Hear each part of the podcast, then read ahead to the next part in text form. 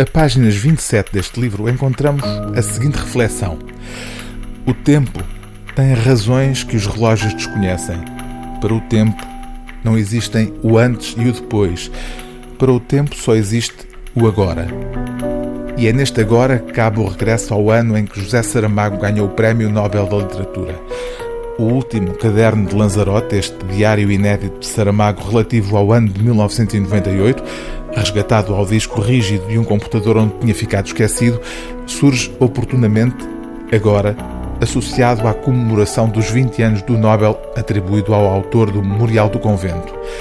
No dia do anúncio do prémio, dia 8 de outubro, Saramago escreve apenas isto: Aeroporto de Frankfurt, Prémio Nobel, a hospedeira, Teresa Cruz, entrevistas. Daí em diante, este caráter esparso das notas de Saramago acentua-se, fazendo perceber a falta de tempo que o escritor teve para o diário no turbilhão de entrevistas e compromissos que se sucederam ao anúncio do prémio. Mas mesmo antes, já este último caderno de Lanzarote servia mais como depositário de artigos escritos para a imprensa, transcrição de entrevistas ou de textos de conferências, do que para anotações de um caráter mais pessoal, embora elas também existam, como por exemplo quando, a 10 de julho, Saramago exclama: Assombro o Ayuntamiento de Madrid propõe para o Nobel. É a única referência ao prémio antes de o ter obtido. Cavaco Silva e o antigo presidente da Câmara de Mafra, que vetou o nome de Saramago como patrono de uma escola do Conselho, são duas figuras da política nacional zurzidas nas páginas deste diário.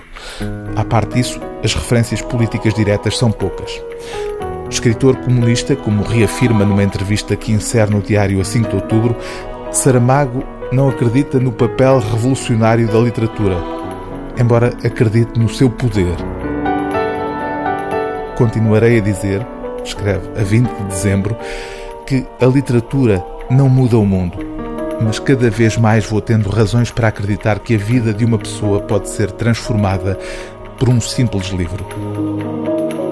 O livro do dia TSF é O Último Caderno de Lanzarote, de José Saramago, prefácio de Pilar del Rio, edição Porto Editora.